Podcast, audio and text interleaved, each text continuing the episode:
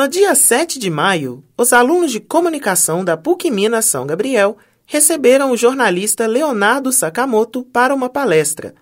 O encontro faz parte do Manifesto, que possui eventos anuais direcionados aos alunos de comunicação. Leonardo Sakamoto é jornalista e doutor em ciência política pela USP. Além disso, é diretor da ONG Repórter Brasil e conselheiro do Fundo das Nações Unidas para Formas Contemporâneas de Escravidão. Ouça a palestra na íntegra. Senhoras, senhores, meninos, meninas, boa noite. Sejam bem-vindos à conferência da abertura da quinta edição do Manifesto, evento anual dos cursos de jornalismo e Publicidade e Propaganda da PUC Minas São Gabriel.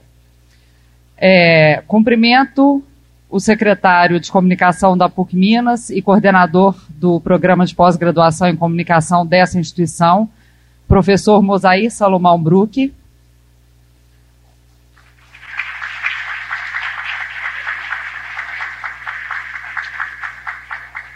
Cumprimento a diretora da Faculdade de Comunicação e Artes, professora Cláudia Siqueira Caetano.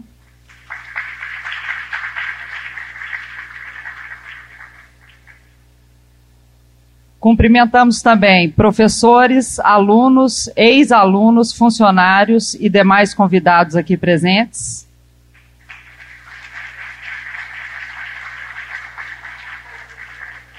Sejam todos muito bem-vindos. É, agradeço uh, ao LabJ, que é o nosso laboratório de inovação em jornalismo, que se envolveu imensamente com a produção do evento, né, as monitoras, e agradeço a toda a equipe envolvida na produção do manifesto. Ao final do evento, os alunos de comunicação podem assinar a lista de presença, que está disponível no foyer do teatro. É, e os interessados em fazer perguntas ao palestrante poderão escrever e entregar por escrito as perguntas às duas monitoras identificadas que receberão as perguntas até o final da palestra. Monitoras identificadas Jéssica e Gabi. Elas estão com uma blusinha, pergunte ao Sakamoto. E aí, quem quiser fazer pergunta, elas, vocês vão fazer as perguntas por escrito, ok? Cumprimento o jornalista e palestrante Leonardo Sakamoto. O tema da conferência é Brasil nos tempos de cólera, ódio, notícias falsas e desinformação nas redes sociais. Convido ao palco o jornalista e doutor em ciência política pela Universidade de São Paulo, Leonardo Sakamoto.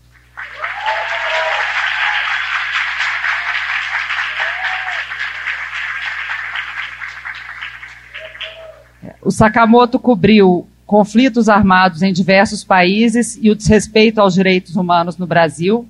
É professor de jornalismo da PUC São Paulo. Foi pesquisador visitante do Departamento de Política da New School em Nova York e professor de jornalismo na ECA USP. É diretor da ONG Repórter Brasil e conselheiro do Fundo das Nações Unidas para Formas Contemporâneas de Escravidão em Genebra. Sakamoto ainda escreve diariamente sobre política e direitos humanos em seu blog no portal UAU. Obrigada.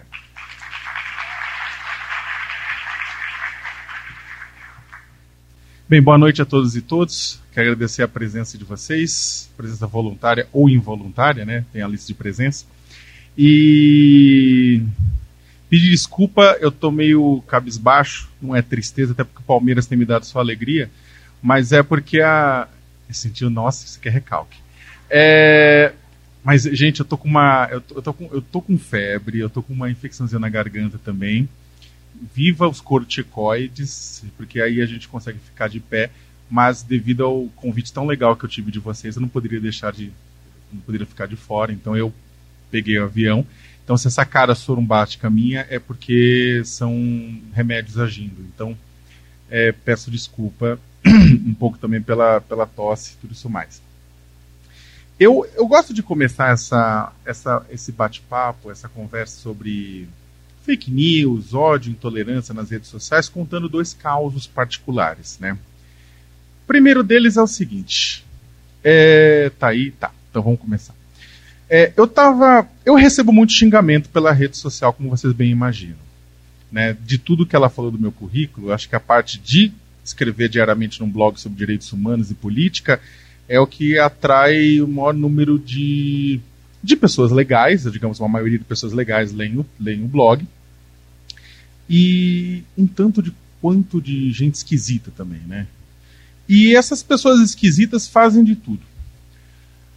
E também tem os haters, as pessoas que são pagas para me odiar, as pessoas que me odeiam gratuitamente, né?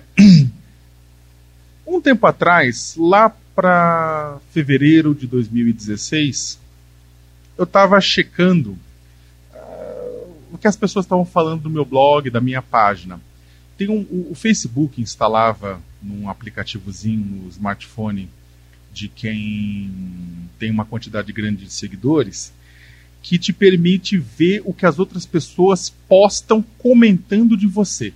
Ou seja, não basta os comentários, tem uma possibilidade de você saber o que as pessoas falam de você. Se ele fala Leonardo Sakamoto, você consegue rastrear e saber o que essa pessoa está falando de você. O João Willis falou para mim assim, apaga essa merda, que isso aí só faz mal não tenha dúvida nenhuma que só faz mal, mas por outro lado, como a gente é jornalista, a gente tem que estar o tempo inteiro de olho para saber o que está acontecendo, é, da onde vai vir a porrada, da onde está vindo a ameaça e por aí vai. E aí, numa tarde, eu estava vendo os comentários e comecei a notar que uma quantidade muito grande deles estava vindo de uma forma não tanto usual. Parecia minha avó reclamando. Era seu sacripanta, fístula, seu viu, né? Eu falei assim, gente, parece minha avó italiana me enchendo o saco. Eu falei assim, porra, né? Da onde tá? Isso aqui não é normal. De repente começaram a vir ameaças de morte de pessoas mais velhas. Eu vou te matar, eu vou meter cinco balas na sua cabeça. Eu sempre fui a ver o avatar da pessoa, era um avatar de um, de um senhor ou de uma senhora velhinha.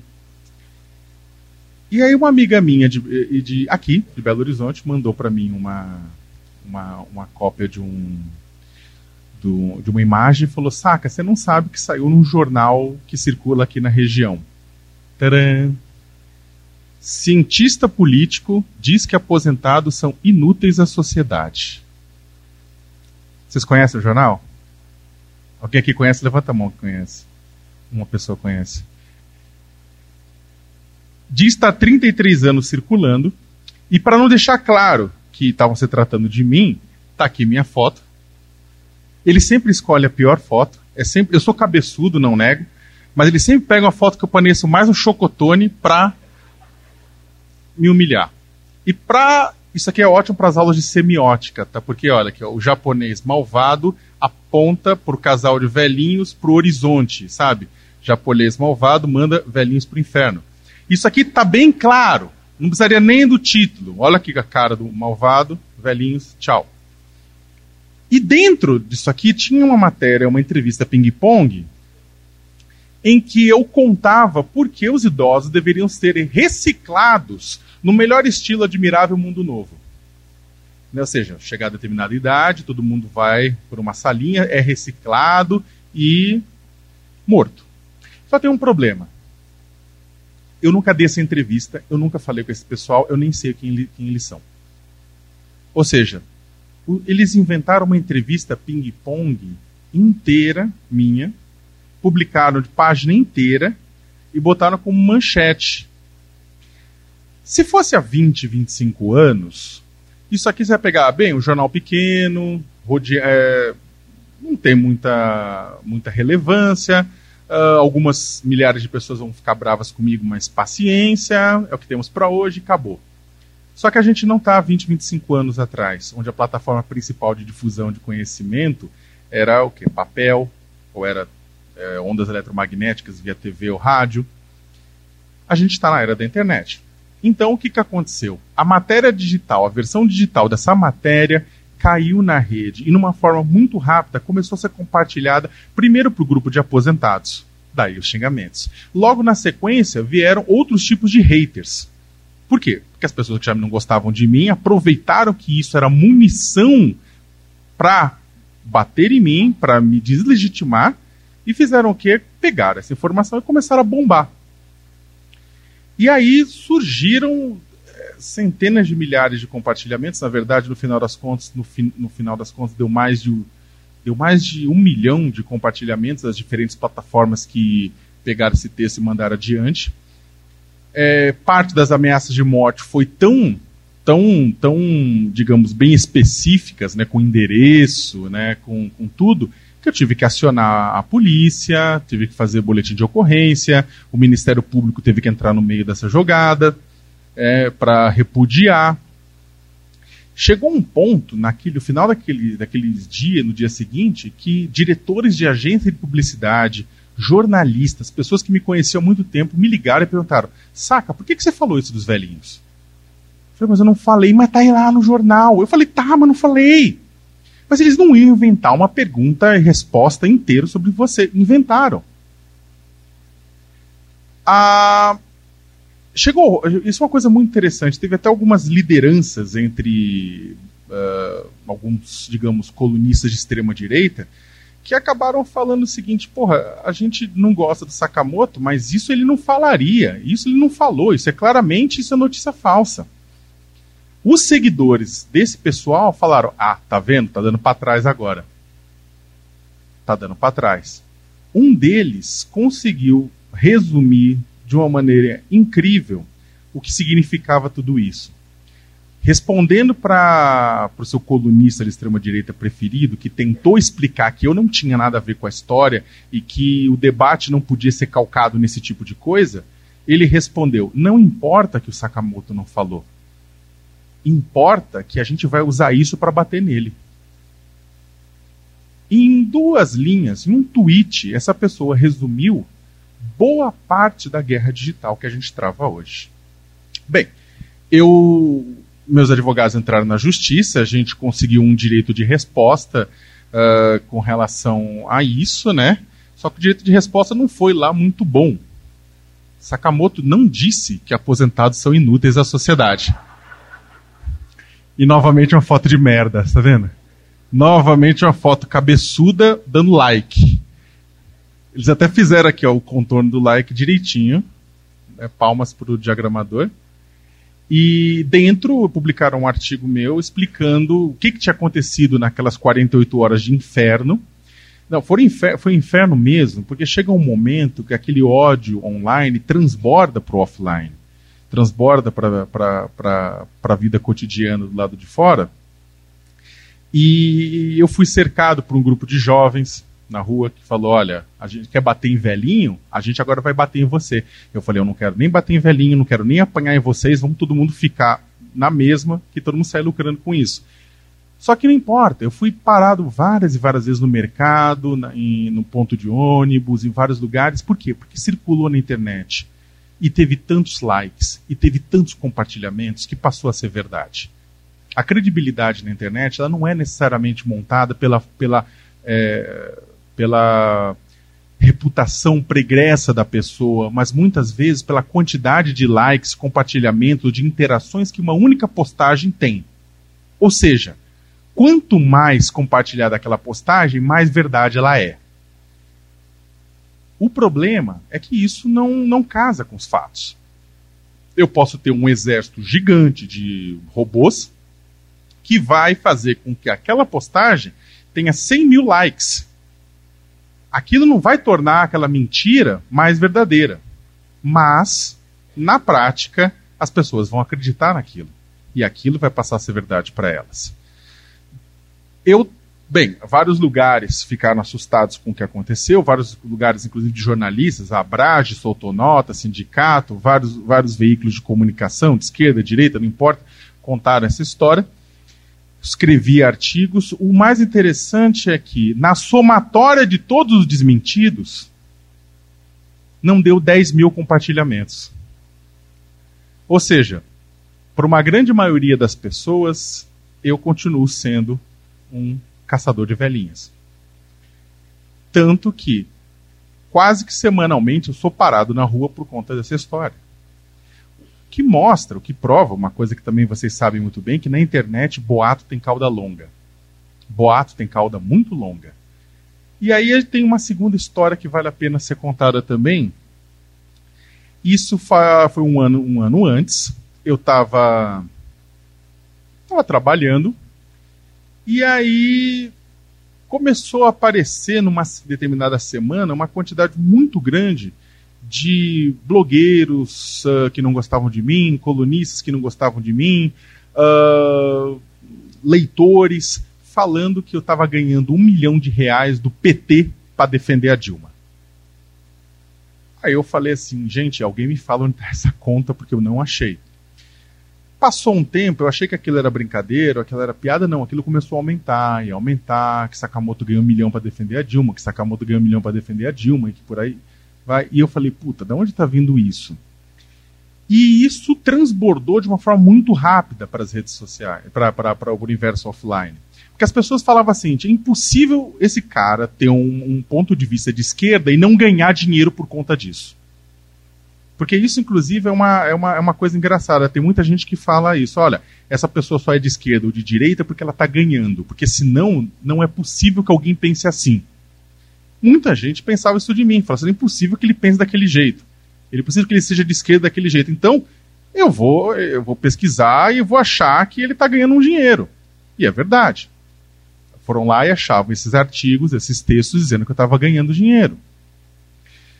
Aí teve casos, teve, teve, teve situações extremamente constrangedoras. Eu, eu costumo fazer compra de, de noite ou de madrugada, e eu estava num, pão de açúcar 24 horas, que antigamente tinha lá na perto de casa, fazendo compras eu recebo uma ligação do meu pai, que minha mãe não estava bem, e eu estava lá preocupado, e uma senhora de mais ou menos um metro e meio de tamanho, todo respeito a quem tem um metro e meio, mas aí chega, começa a pular na minha frente, pular e gritar, pular e gritar, e fala, desliga esse telefone, desliga esse telefone. Eu falei assim, puta, ela tem notícia da minha mãe que eu não tenho, né?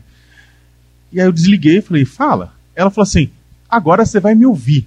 E aí começou a falar porque é um absurdo que você tira dinheiro dos pobres, que se rouba dinheiro do governo federal, e gritando.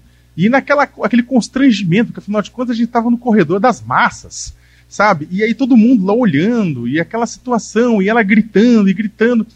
E falou tudo o que ela queria falar. No final, os olhinhos até estavam tremendo para cima. Eu falei, essa mulher gozou na minha frente de tanto falar mal de mim. Ela falou tudo o que ela queria falar, tava lá com os bracinhos, sabe, trêmulos. Eu falei, tá satisfeita? Tô. falei assim, então tá, agora a senhora vai me ouvir. Ela, falou, ela ficou em pânico, ficou branca, lívida, falou assim, eu não vou te ouvir. Falei, não, vai me ouvir por um motivo. A senhora não está na frente de um computador em que a senhora pode postar a groselha que quiser numa caixa de comentário, e depois fecha a caixa de comentário e vai tomar leite.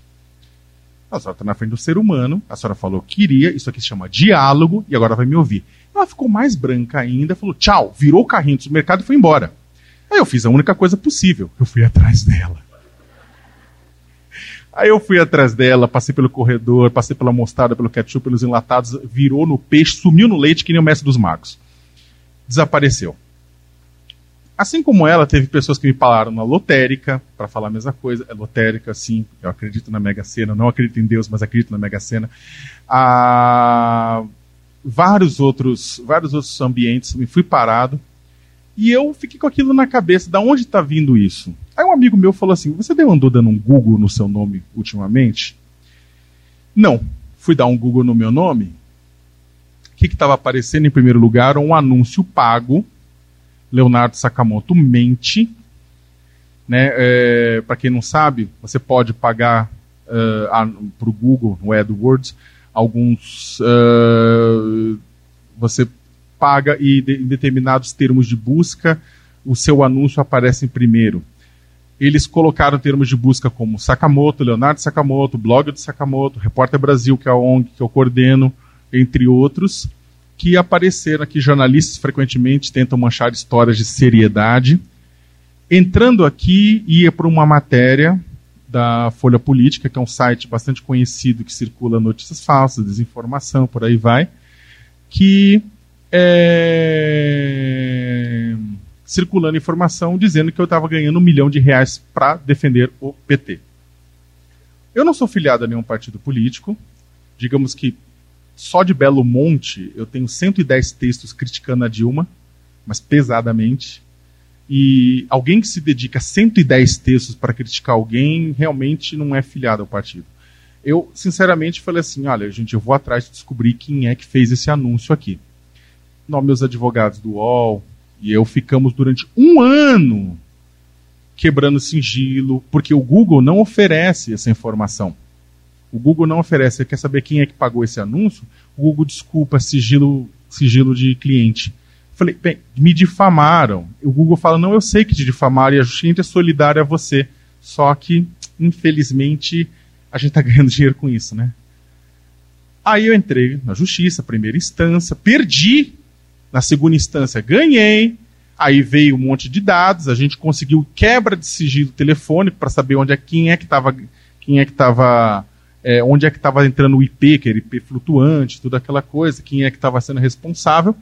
Daí passamos o resto da investigação para o pessoal da Folha de São Paulo para terminar e publicarem. E aí descobrimos quem é que estava bancando os anúncios. Tcharam! Papéis, papéis sugerem ação da JBS contra jornalista. JBS, aquela, Joesley, aquele. Né? Então, e novamente uma foto de merda. No mesmo grupo profissional que eu trabalho, sabe? Ou seja, não, é, é uma questão de uma perseguição coletiva, né? Cabelo precisando de hidratação. Mas a. Então é o seguinte, mostrando todo um esquema que o JBS aparecia como aquele como responsável por ter feito anúncios difamatórios contra mim no Google Provavelmente por conta do fato de que meu blog, tanto a, meu blog, a Repórter Brasil, a gente sistematicamente faz denúncias de trabalho escravo, desmatamento ilegal, dano a comunidades indígenas, dano a quilombolas, ribeirinhos e outras, uh, outros casos que acabam afetando diretamente com a cadeia da produção da carne e com eles, né, fizemos várias denúncias contra eles também. E só que isso ganhou uma proporção de um tamanho tão grande que eu fui até, eu cheguei, eu cheguei até a passar por processo de investigação do Ministério Público Federal, que chegou uma cartinha para eu provar que não estava ganhando um milhão de reais para defender o PT. Aí eu mostrei, eles arquivaram, falou, olha, isso aqui é falso, mostrei porque arquivaram. Só que isso aí ganhou uma proporção de um tamanho que não só os, uh, os meus amigos mais próximos, as pessoas que não gostam de mim, muita gente entrou em contato, jornalistas preocupados se o mesmo modus operandi estava sendo travado contra eles. Eu falei, muito provavelmente. Depois descobriu que o mesmo tipo modus operandi estava sendo usado contra atores, contra jornalistas, contra outros públicos, que é pagar anúncios que são anônimos para difamar pessoas. Considerando que uma verdade, uma mentira contada várias vezes, repetidas vezes nas redes sociais vira verdade, exatamente pelo fato da quantidade de vezes que ela circulou ou que ela recebeu like, isso contribui. Contribui também o fato de que na internet, nas redes sociais, muitas vezes não importa se aquilo que você está postando é verdade ou que é mentira, ou como disse é, o leitor daquele blogueiro que eu comentei com vocês antes, o que importa é que determinada informação possa ser utilizada como munição para a guerra virtual que você vai travar. Ou seja, não importa o que é verdade, não importa o que é mentira, não importa o que é fato, o que não é fato. O que importa é o que eu posso usar para bater em você. Né?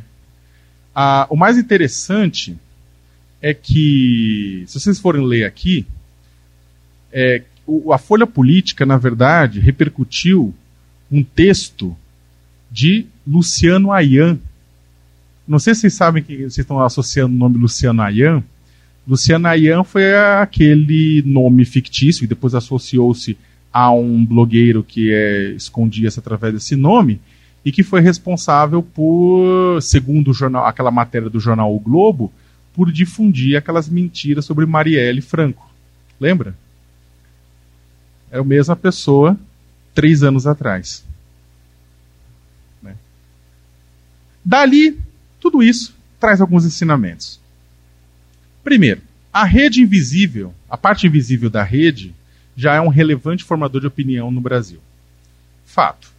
A parte que você não vê, a parte que você não enxerga das redes sociais, aquela parte que está é, tá no submundo, já é um relevante formador de opinião. Tanto pelo WhatsApp, que é uma rede que ele é fechada, você não consegue ver o que acontece, inclusive, o WhatsApp já é um dos principais formadores de opinião no país. Pesquisas do Pablo Hortelado lá do monitor do debate político na internet da Universidade de São Paulo, já mostram que boa parte do, da formação de opinião na internet se dá por familiares. Aí é, todo mundo aqui conhece aquela tragédia do tio na noite de Natal, que abre a boca e começa a comentar a política nacional, mostrando, olha aqui, ó, mas apareceu no WhatsApp, tio, é mentira. Não é mentira, foi meu amigão que falou. Mas tio, olha aqui, todo mundo da Carta Capital à Veja está falando que isso aqui não é verdade. Você prefere confiar na imprensa inteira? Eu prefiro confiar no meu best friend forever. Mas é o que acontece.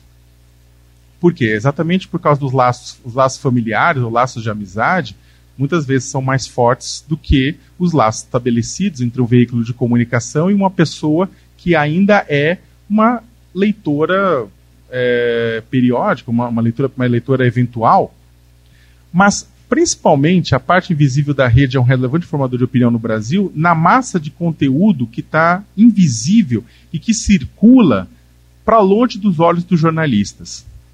Eu já posso, eu, eu, eu, eu na minha opinião, o conteúdo que a gente não consegue enxergar diariamente nas redes sociais já é tão importante quanto o conteúdo que é passado pelo Jornal Nacional, ou pela Folha de São Paulo, ou pelo Estado de Minas, ou pelo Tempo, qualquer outro, qualquer outro conjunto de jornais para a formação da opinião pública brasileira.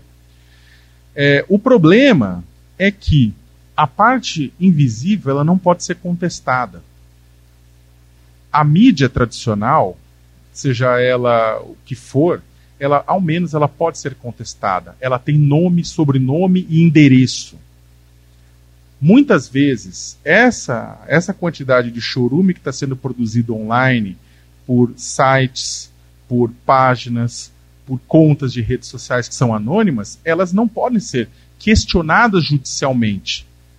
Vai tentar questionar judicialmente determinadas contas que, na verdade, utilizam Tor, uma série de máquinas interpostas e que estão com o seu sistema instalado na Eslovênia. Vai, vai tentar. Você não consegue. É muito difícil você acionar judicialmente qualquer, qualquer, uma, uma, qualquer página anônima. Ao mesmo tempo, é muito fácil acionar judicialmente qualquer jornalista. É muito fácil. É só você estar tá lá, nome, telefone, endereço. Outro ponto. Para muitos leitores, como eu comentei com vocês, não faz a diferença nenhuma se a informação é verdadeira ou falsa. Não faz. Simplesmente não faz diferença. O que faz diferença é que se aquela informação ela tem uma utilidade. Uma utilidade, no caso, da guerra digital. E aqui eu acho que vale a pena um comentário que a gente está numa, numa, num momento extremamente polarizado da política nacional. Quem foi o culpado por isso? Tem vários culpados por isso. Em 2014, tanto o PT quanto o PSDB transformaram a política nacional num ringue de luta no gel, com facas. Depois disso, em 2015, as coisas pioraram com todo o processo que levou ao impeachment de Dilma Rousseff em 2016. O problema é que em todo esse processo de 2014, 2015, 2016, foi se aumentando, foi se aumentando a identidade de determinados grupos e as pessoas foram se conectando a esses grupos, quase que num grande Atlético versus Cruzeiro. Eu ia falar Fla-Flu, mas eu estou em outra casa é, num grande Atlético versus Cruzeiro, em que as pessoas acabam desumanizando o outro, desumanizando o adversário, não vendo no adversário uma figura que seja merecedora do mesmo atenção, do mesmo carinho. A gente tá, o grande, um amigo meu falou assim, mas você não acha que o problema é são as as notícias falsas, o problema é a desinformação? Não, o problema não é a desinformação, o problema não é notícias falsas, é um problema secundário. O problema principal é a situação ultrapolarizada. Porque o grande problema é, tudo bem, vamos então resolver a questão das notícias falsas. Vamos garantir para que para cada notícia falsa divulgada, nós tenhamos alguém, um checador, lupa aos fatos, truco, boatos.org, que publique uma informação verdadeira acompanhando essa notícia falsa. Vai dar certo? Não. Pelo mesmo motivo que não deu certo, em determinado momento, vários veículos de comunicação nacionais, inclusive Globo, Folha, todo mundo, dar a história daquela matéria falsa do jornal aqui de Minas. As pessoas não se importavam. As pessoas não, não queriam acreditar que o desmentido era falso. Eles queriam acreditar naquilo que eles queriam acreditar. E pelo fato de você ter uma situação extremamente polarizada, que olha e fala, nossa, Sakamoto, Sakamoto é um comedor de criancinhas, é um comunista. Eles vão olhar, eles não, eles não vão olhar de perto e falar assim, nossa, que nem meus amigos falam assim, o Sakamoto é um, é que é um ref saúde.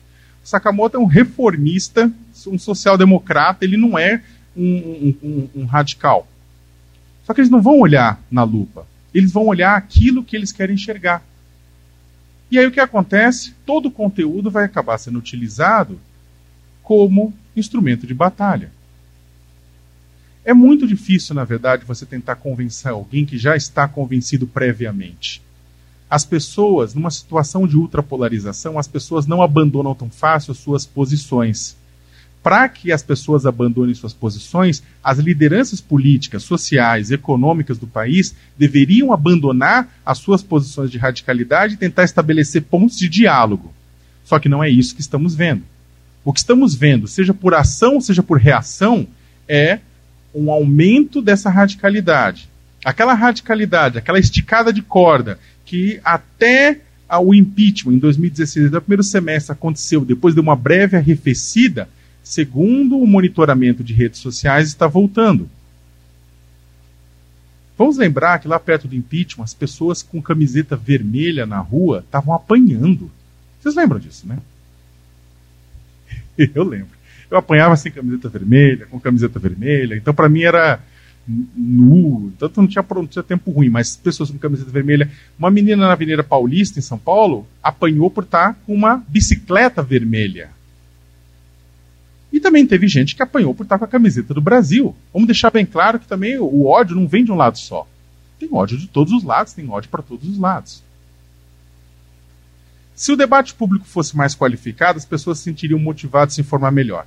É isso que eu estou comentando. Se, os, se, as lideranças desses grupos políticos, se as lideranças políticas, sociais e econômicas dessem um basta, resolvessem abrir o diálogo, a situação melhoraria. Porque aos poucos você ia arrefecendo. Porque a sociedade não consegue ficar o tempo inteiro operando em alto nível de, eletric, de, de eletricidade. Em algum momento, baixa a temperatura. O que acontece é que você tem lideranças de vários setores pogando e jogando a situação para ficar eternamente num processo de fervura. De vários grupos sociais, de vários grupos econômicos, de empresas, movimentos, tudo.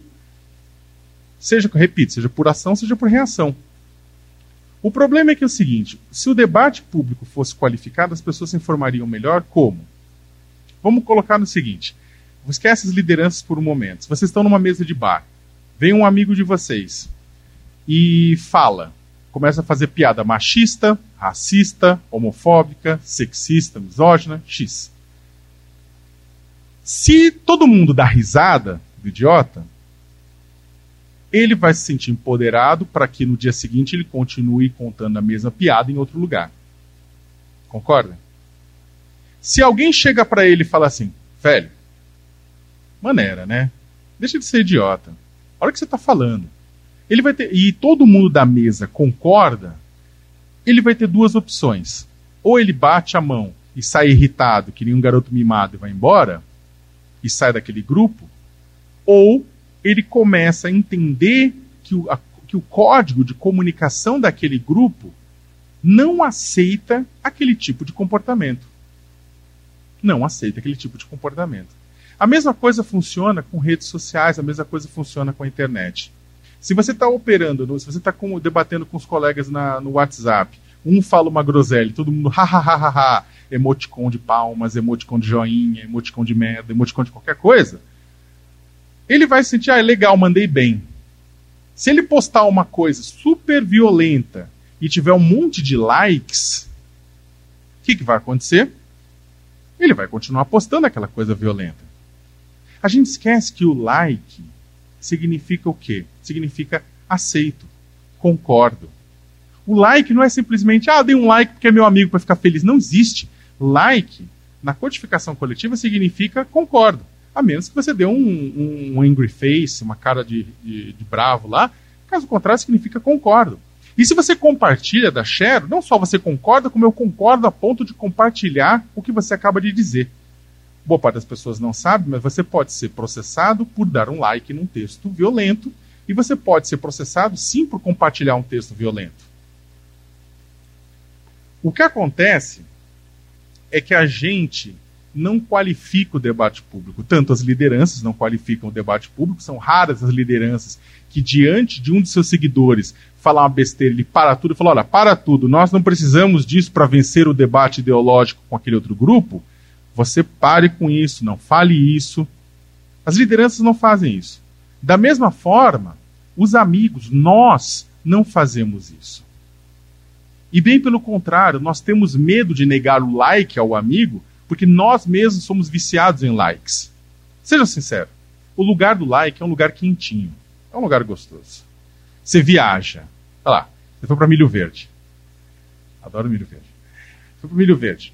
Tá lá, curtindo, pegou um carnaval em Diamantina, depois foi para Milho Verde pegar a cachoeira, postou foto lá na cachoeira, chegou aqui, 500 likes. Você fala, sou amado pra caralho. Você se sente querido, não sente? Não dá aquela, aquele calor dentro? Dá, dá, dá. Então. Agora, você faz a mesma coisa e você tem um like só da sua mãe. E ainda assim, sem querer. Minha mãe não dá like. Ela dá uns likes meio aleatórios. Então, é, você vai falar o quê? Você vai ligar para seus amigos e falar: qual é? Tá de mal de mim? Tá brigado comigo?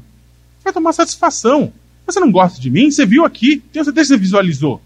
Você visualizou, não deu like. Por quê? Porque a gente gosta, de, a, gente, a gente sente a necessidade dessa reafirmação, dessa validação coletiva. A gente sente, é, a gente sente necessidade da gente estar tá sendo coletivamente, não só validado, mas coletivamente reconhecido pelo que a gente está fazendo. A gente poderia até falar horas sobre isso, que isso também dá belos TCCs, tese de mestrado doutorado. Mas o fato é que isso acontece.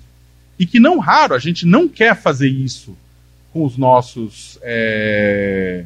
A gente não quer fazer isso com os nossos amigos, com os nossos colegas, com medo de a gente sofrer a retaliação. Mas desculpe, não há uma forma de qualificar o debate público que não passe por isso. Meus amigos sempre falam, ah, mas eu vou dar palestra, as pessoas sempre falam, meus amigos têm período, mas o que, que, que, que tem que fazer então para melhorar a situação? Vocês têm que, objetivamente, num, num, debate, nas redes sociais, se alguém falar merda, você vai e coloca-se. E se coloca, e critica, e dá bronca, mas não dá bronca de uma forma histérica, mas de uma forma bastante tranquila. Uma forma bastante sóbria. Existe uma, um instituto de pesquisa na Catalunha que fez uma, um levantamento muito interessante, que foi o seguinte: quando num debate público, num debate nas redes sociais, numa caixa de, de postagem, alguém postou uma informação sobre era era imigrantes, era população roma, né, ciganos, era outros grupos que sofrem, outras minorias que sofrem preconceito. Quando essas, quando havia uma matéria um, ou um texto sobre é, tratando dos direitos dessas comunidades e alguém logo na sequência postava um comentário negativo, preconceituoso, racista e por aí vai, se, se logo depois alguém postava um, um segundo comentário falando não é por aí, trazendo dados, trazendo informações e deixando claro que as coisas não são bem por aí, o debate que se seguia na sequência, na caixa de comentários, tinha muito mais qualidade, era muito mais educado do que o debate que se seguia se ninguém postasse nada e deixasse aquilo correr que nem uma bola de neve, crescendo em ódio. Sim, o ódio interceptado, o ódio bloqueado na origem, ele não floresce. Isso não é frase de autoajuda. Isso é constatação científica em caixa de comentário. A escola tem um papel central para o futuro dos debates nas redes sociais. Sim, a escola tem um papel fundamental. Eu não vou entrar nesse, nesse, nesse mote aqui, mas eu acredito que não só. Eu, eu falo aqui com jornalistas, com é, futuros publicitários, uh, pessoas de comunicação em geral. Além das, das profissões que vocês vão ter, vocês também podem ser educomunicadores. É claro que não é tão simples assim, fácil formação, mas vocês são potenciais educomunicadores. Vocês podem atuar na comunicação de comunidade, vocês podem atuar na comunicação de, de dos lugares onde vocês trabalham, ou pelo menos da sua microcomunidade. O fato é que, além daquele, desse trabalho de, de qualificar o debate público, há também a possibilidade de educar aquela sua microcomunidade para a comunicação digital. Gente, o que, que aconteceu? A gente teve uma. O, Lula, durante o governo dele, ele quis democratizar o acesso à internet através da criação de um negócio chamado computador de 100 dólares, notebook de 100 dólares. Chamou o MIT, botou Negroponte, botou um monte de gente para discutir, e a ideia era fazer um notebook que custasse 100 dólares. Deu certo? Não. Por quê? Por onde que aconteceu, por onde ocorreu a democratização, por onde está ocorrendo a democratização do acesso à internet no Brasil? Por aqui, pelo smartphone. Legal? Não é legal isso? Eu não estou entrando no mérito disso. Eu estou entrando no mérito que o fato é que as pessoas estão se é, estão acessando as redes sociais por conta do smartphone e através do smartphone. O mercado foi mais rápido, o mercado conseguiu. Quem aqui não tem celular com acesso à internet, levanta a mão. Tá vendo? Se for perguntar 20 anos isso, tipo, quem aqui não tem acesso à internet, ou quem tem acesso à internet através do computador, ia ser as coisas ser muito mais difíceis. A internet, o celular, possibilitou o acesso coletivo. O grande problema é que alguém aqui que quando comprou o celular veio junto na caixinha o manual de como usar a internet? Alguém? Não. Ninguém teve um acesso de como. Não, não, não usado de forma técnica, do tipo de enter, procure a rede 3G, Wi-Fi, não é isso. É como usar a internet no sentido amplo. Não teve. Ninguém recebe. Ninguém recebe o manual para que explica como filtrar informações desse, dessa, dessa, desse rio caudaloso que é a net. Ninguém recebe informações de como diferenciar argumentos de qualidade de argumentos de baixa qualidade.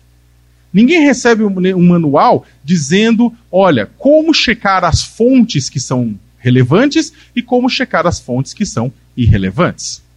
Como garantir que eu esteja consumindo informação boa e de qualidade? Ninguém recebe esse manual. Por um outro lado, também ninguém recebe o manual falando outra coisa. Ninguém recebe o manual falando o seguinte: olha, é, tenha responsabilidade a compartilhar determinados conteúdos, tenha responsabilidade ao dar like em determinadas coisas, tenha responsabilidade ao passar adiante aquela informação daquele tio groselha da noite de Natal que só posta porcaria e que você está achando graça e vai postar adiante para ganhar like junto ao grupo de seus amigos idiotas. Não, não tem, não tem, não tem um manual dizendo isso. De repente, um grupo de pessoas, a grosso da sociedade, que não estava acostumado com o debate público, que não estava acostumado com outras fontes de informação, que a internet, via celular, tornou-se a primeira fonte de informação diária da vida da pessoa, tirando a TV e o rádio, primeira fonte de informação lida da pessoa, de repente essas pessoas ganham acesso ilimitado a uma grande gama de informação, mas sem nenhuma ajuda, ou sem nenhum toque, ou sem nenhuma, nenhum processo para contribuir para o fato de que elas possam separar o joio do trigo ou poder ter responsabilidade em ser comunicador, porque na prática é isso. A rede social, a, a, o smartphone, dando acesso à rede social, torna cada um dos seus proprietários um comunicador, em massa. E aí está a segunda palavrinha que é o importante da história. Ah, com isso está querendo é, fazer uma prova para poder comprar smartphone? Não, não estou falando isso. Estou falando que o poder público deveria ter há muito tempo começado um trabalho de alfabetização midiática nas escolas, pegando ensino fundamental preferencialmente, mas também ensino médio e ensino superior. Trabalhar com a sociedade desde cedo para que as pessoas possam separar o joio do trigo e saber a diferença das coisas. Não apenas um curso, um trabalho de informação é, midiática, mas também um trabalho grande de informação para os direitos humanos. De informação para os direitos humanos. Lembrando que direitos humanos, para quem aqui eu não precisaria explicar, mas direitos humanos não é só direito de encarcerado, que também tem seus direitos, mas ele envolve o direito de casar, o direito de ter filho, o direito de abrir um negócio, o direito de fechar um negócio, o direito de ter uma cidadania, o direito de amar quem você quiser, o direito de ter uma identidade, o direito de frequentar uma igreja, o direito de votar e ser votado, o direito de morar onde quiser, e por aí vai. Tudo isso fazem parte dos artigos da Declaração Universal dos Direitos Humanos, que completa 70 anos no dia 10 de dezembro de, deste ano, que foi redigida após, é, em 40, foi, foi promulgada em 48, após os seis anos de é, terror da Segunda Guerra Mundial. Então, essa educação para os direitos humanos, que é a educação para a alteridade, a educação para conseguir se reconhecer no outro, ouvir no outro e não achar que o outro é alguém menor do que você porque quebra o ovo de um lado diferente, é fundamental e também tem que ser ensinado nas escolas e, tem, e também tem em vocês, comunicadores, uma peça, uma peça importante. Eu sempre falo uma coisa que falta amor no mundo, mas falta interpretação de texto também. É... Aliás, eu acho que falta mais interpretação de texto do que amor no mundo. As pessoas se amam demais, mas interpretam de menos. É... Por que, que eu falo isso? Porque dia desse eu estava tendo um debate em Brasília a respeito de redes sociais, de fake news, e eu falei, gente, o problema não são tanto as fake news. O problema é anterior. O problema é que as pessoas não sabem o que são news. As pessoas não sabem a diferença de um texto opinativo de um texto narrativo. A maior parte da população não faz diferença alguma se é uma reportagem, uma notícia, um editorial ou um artigo. Não faz diferença. Boa parte das brigas que eu recebo no meu e-mail são assim: Sakamoto, você é mentiroso, economista, professor universitário, universidade grande que dá aula dentro e fora do Brasil, fala: você é um mentiroso, porque isso não é assim. Aí eu até dialogo com a pessoa e falo: não, mas peraí, isso aqui é minha análise considerando tais e tais e tais autores. Tá, mas esses autores não, não levam a nada, eles são mentira. Eu falei: para tudo. Você está vendo que isso aqui não é um texto que eu estou afirmando? Você está afirmando? Não, não. Isso aqui é um texto com a minha opinião. Está lá escrito. Ah, onde é que está isso? Está aqui, ó. Começa aqui. Na minha opinião, ou segundo tal pessoa. Gente, isso aqui é um texto opinativo, é uma análise. Só que as pessoas acham que análise, muitas pessoas acham que análise e notícia é a mesma coisa.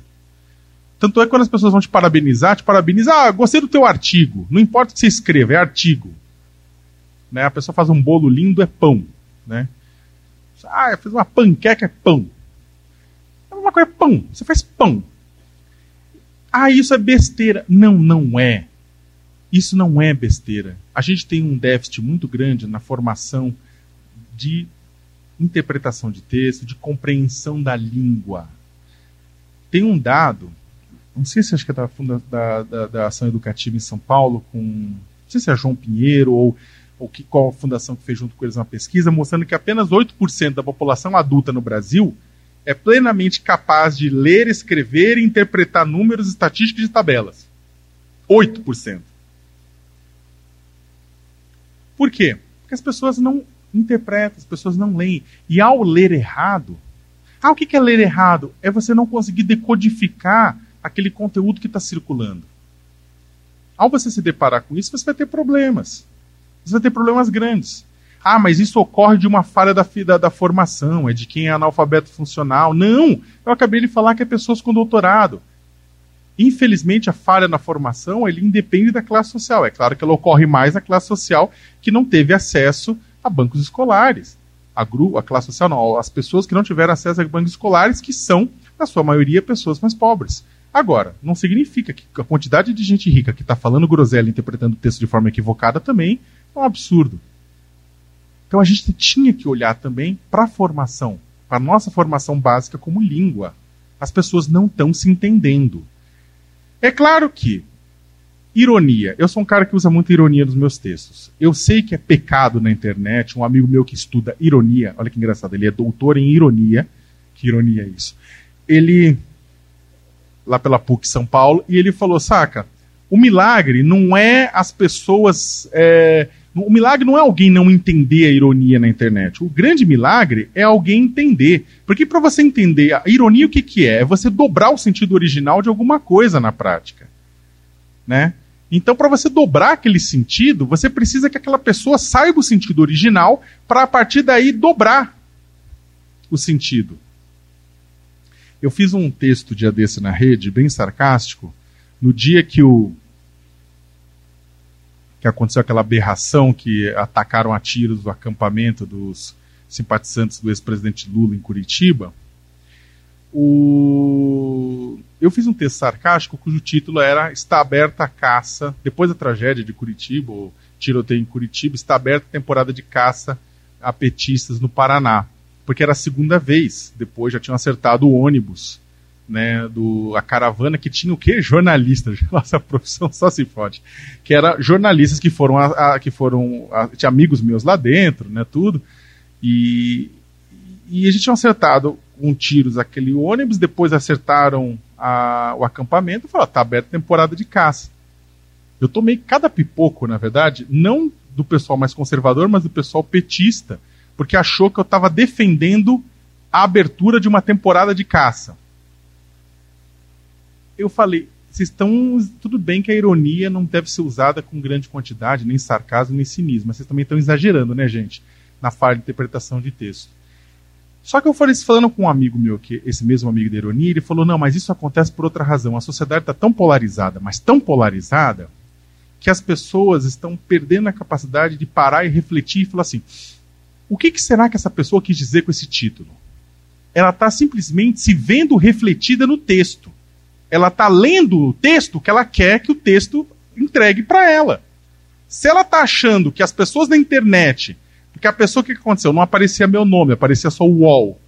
O tweet lá, o UOL, estabelece a temporada de casa, fala assim, olha essa mídia golpista. Essa mídia golpista quer o Lula morto. Aí quando viram meu nome, falaram, hum, bem, é, o Sakamoto mandou mal, não devia ter usado. Na verdade, as pessoas estão parando de refletir, pensar e é, raciocinar a respeito dos textos. Eu vou passar rápido aqui por uma parte que eu queria que vocês lessem, senão a gente vai. Acho que vai demorar muito e eu vou acabar perdendo o bonde aqui para encerrar. Eu vou até, eu vou até dar uma. me ater a um texto, porque senão vai embora tem quatro coisas, quatro perguntas que eu acho que pra, espero não ter escrito errado, quatro perguntas para nortear o debate a respeito de fake news e desinformação. Que aí eu queria fazer algumas considerações para vocês. Primeiro, quais definições de fake news são cabíveis? Olha, eu, eu acho que um dos principais desafios para combater a desinformação e a manipulação causada por conteúdos falsos na internet ela é exatamente. É quando falsos. Eu, quando a gente fala de fake news, gente, a gente fala de um sistema, na verdade. sistema fake news está falando de notícia falsa, provavelmente dito, de conteúdo voltado à desinformação, de conteúdo para manipulação ou de conteúdo ultrapolarizado. Né? Agora, é exatamente a falta de uma definição. Não há uma definição globalmente aceita a respeito do que é notícia falsa, que seja aceita por acadêmicos, juristas e pela sociedade. Tá? O mesmo vale para a questão específica de notícia falsa. Se não há uma, uma conceituação para esse sistema de desinformação, também não há para a questão de notícias falsas. Ainda não temos nenhum consenso dentro e fora do país a respeito disso.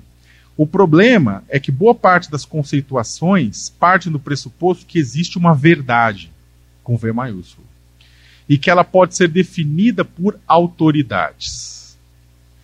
O problema é que a gente sabe quando o que acontece quando uma, quando uma autoridade, através de um ato como uma lei ou alguma medida, é, independentemente da, da, orientação ideológica dessa autoridade, é, quando essa autoridade decide qual verdade é aceitável e qual não é. Né? É, mas vamos lá. Vamos, vamos, poderíamos falar que notícias falsas são textos distribuídos em plataformas de redes sociais que simulam um estilo jornalístico, mas publicam informação verificavelmente, verificavelmente falsa, com a intenção de enganar, ao contrário das paródias, ocultando a autoria. Mas o que precisa apresentar uma notícia para ter intenção de enganar? Pergunto a vocês. Ou seja, o que tem que ter uma notícia para que ela seja falsa? Muitos dirão que todas eh, que serão todas notícias que forem contrárias ao viés de confirmação do leitor. Ou seja, contra aquilo que o ponto de vista do leitor acredita. Isso sem contar que o fenômeno de notícias falsas é muito mais complexo do que pode prever a conceituação que eu acabei de falar. Por exemplo, tem hoje quem produza material fake, semi-fake, um quarto de fake, que é tão bom que utiliza o chamado sanduíche de mentira. Você conta uma verdade, outra verdade, outra verdade, outra verdade, enfia duas mentiras no meio e depois conta outras quatro verdades. O leitor que se reconhece com as oito verdades, ele faz o quê? Hum, esse pacote inteiro tem credibilidade. E ele engole sem perceber duas mentiras. Isso acontece nos melhores sites que propagam notícias falsas. A verdade, gente, é que para uma democracia é preferível um ecossistema político contaminado com a circulação de notícias falsas do que um Estado com poder de decidir o que é verdade e o que não é. Isso na minha opinião. Eu prefiro um sistema contaminado com notícias falsas, mesmo eu tomando porrada diariamente, sendo xingado por velhinhas e tudo isso mais, eu prefiro um sistema em que aconteça isso do que um, do que um sistema com um Estado autoritário que diga para mim o que é verdade e o que não é. Isso é o caminho do fim da democracia. Então eu prefiro ficar com a república, com a democracia, por mais que haja defeitos, do que trocar isso. Agora, é... o segundo item. Achava legal para compartilhar com vocês. É possível definir de modo objetivo os parâmetros do que seja verdade no debate político?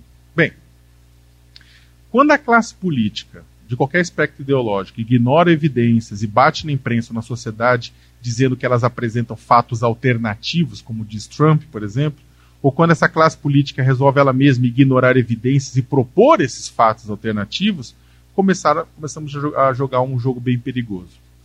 Verdades, como vocês sabem, elas não existem. Elas são construções a partir da reunião de versões que acabam sendo aceitas por um grupo amplo e coeso durante um determinado momento do tempo. Isso não significa que dados e informações são inúteis para a construção da narrativa do nosso tempo, mas se ignorarmos elementos que podem ser imagens de uma cerimônia de posse, ou documentos, depoimentos, gravações, para formar nossa convicção, se o discurso não precisa de nada além do que ele mesmo para se referendar, temos, entre outros problemas, o desabamento do controle social da política e, por conseguinte, a derrocada das instituições.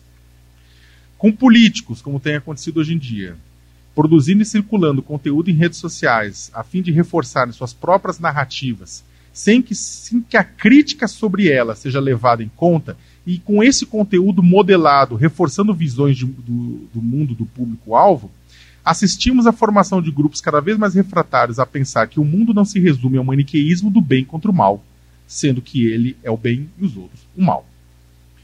E aí vem aquele ponto que é uma máxima da internet, que verdade na rede social é tudo aquele conteúdo com o qual a gente acredita e concorda, e mentira é todo aquele conteúdo do qual a gente discorda.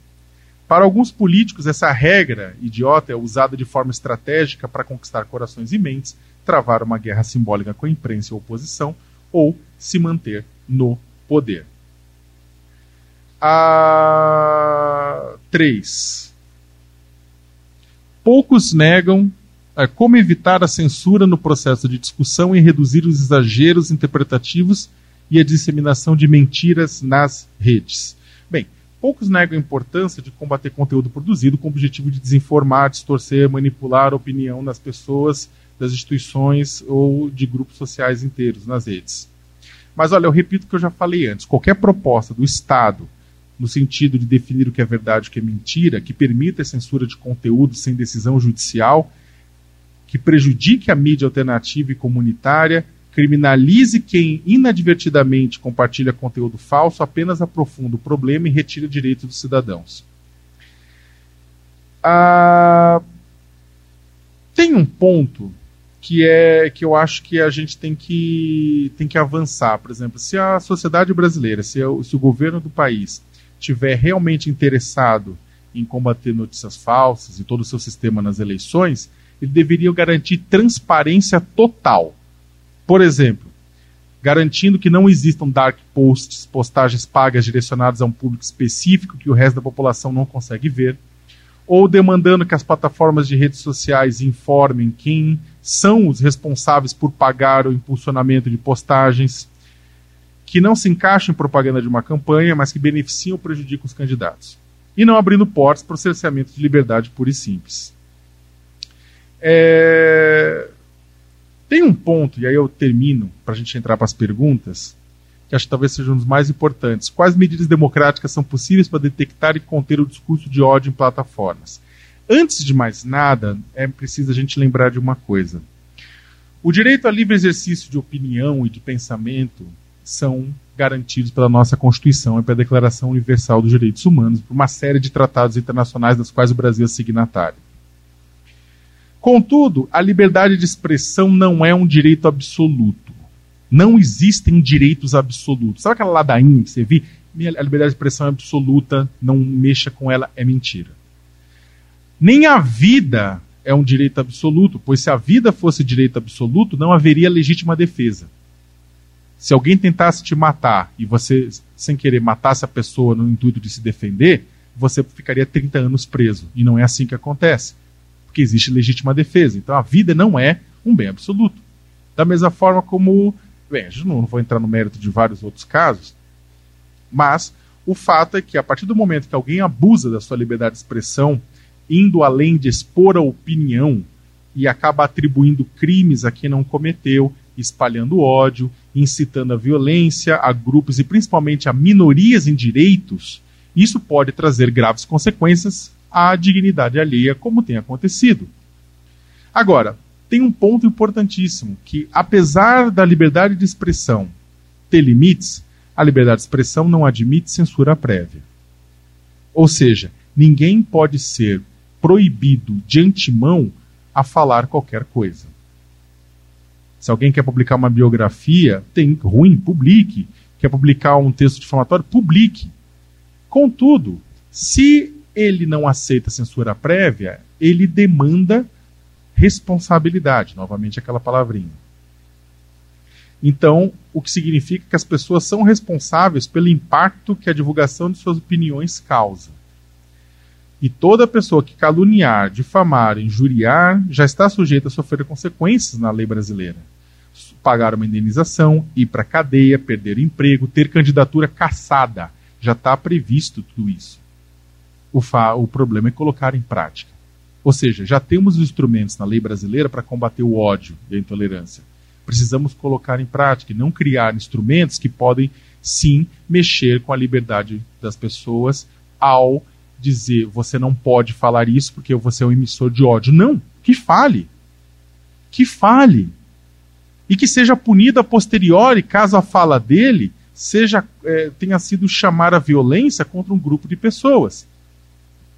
Durante as eleições de 2014, durante o primeiro turno, no, no debate da Record, o senhor Levi Aerotrem Fidelix é, fez aquela famosa né, declaração a respeito do aparelho excretor, que não reproduz, só ele não sabia. É, e ele chamou em determinado momento, falou para as pessoas de bem, vamos, vamos enfrentar essas pessoas, vamos enfrentar os, a população LGBT né, porque a sociedade seria deles, seria, seria das pessoas de bem. E aquele discurso, ele, ele, ele, ele foi interrompido? Ele não foi interrompido. Ele quis falar, ele falou. Qual que é a consequência disso?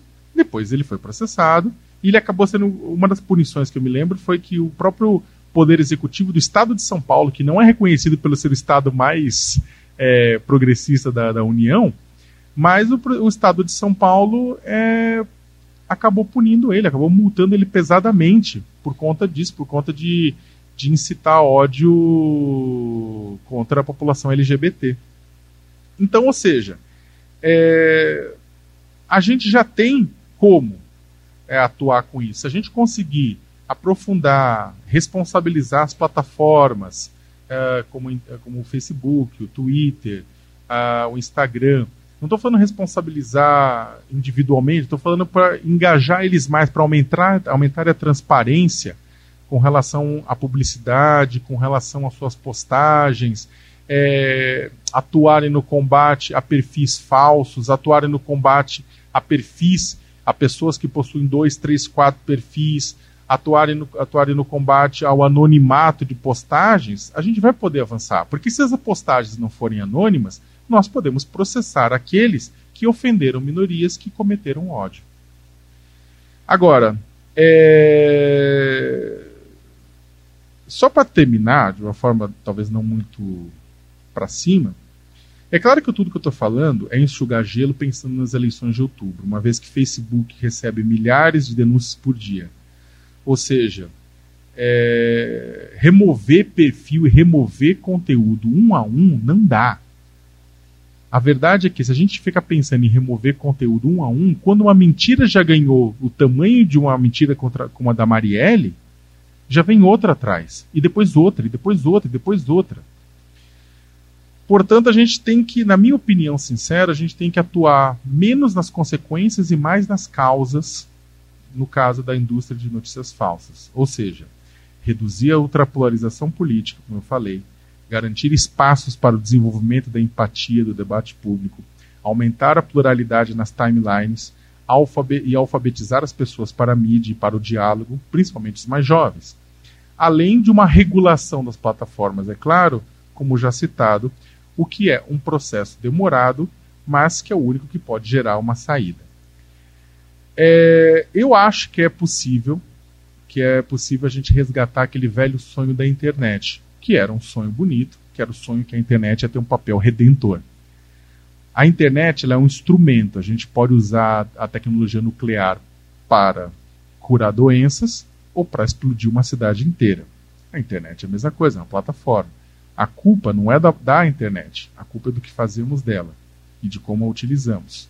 Eu acho que a gente pode reverter e pode garantir que aquele velho sonho de utilizar a, o mundo digital para ampliar fronteiras e diminuir hegemonias é possível, mas vai levar talvez uma geração. Gente, sugestões eu deixo. Eu deixei a minha por último com uma forma bem ególatra, mas uh, são cinco livros sobre ódio e intolerância também nas redes sociais. Não fala das redes sociais, mas fala sobre ódio e intolerância, mas é útil para entender o que acontece nas redes sociais. Eichmann em Jerusalém, um relato sobre a banalidade do mal. Quem não leu essa porra, leia, por favor. É, para educar crianças feministas, um manifesto, homens, leiam. Linchamentos, a justiça popular no Brasil, José, Mar José de Souza Martins. Unspoon, Firing Facts in a World of Disinformation. É muito legal também um livretinho, dá para comprar pela internet também, de formato digital e um livro aqui de um cretino chamado uh, O que Aprendi Sendo Xingado na Internet, que é bem legal. Agradeço o tempo que vocês se dedicaram a ouvir o que eu tinha para falar e me coloco à disposição para perguntas. Obrigado. Essa foi uma produção do Lab SG para a Rádio Online PUC Minas. Ouça mais em fca.pucminas.br/rádio.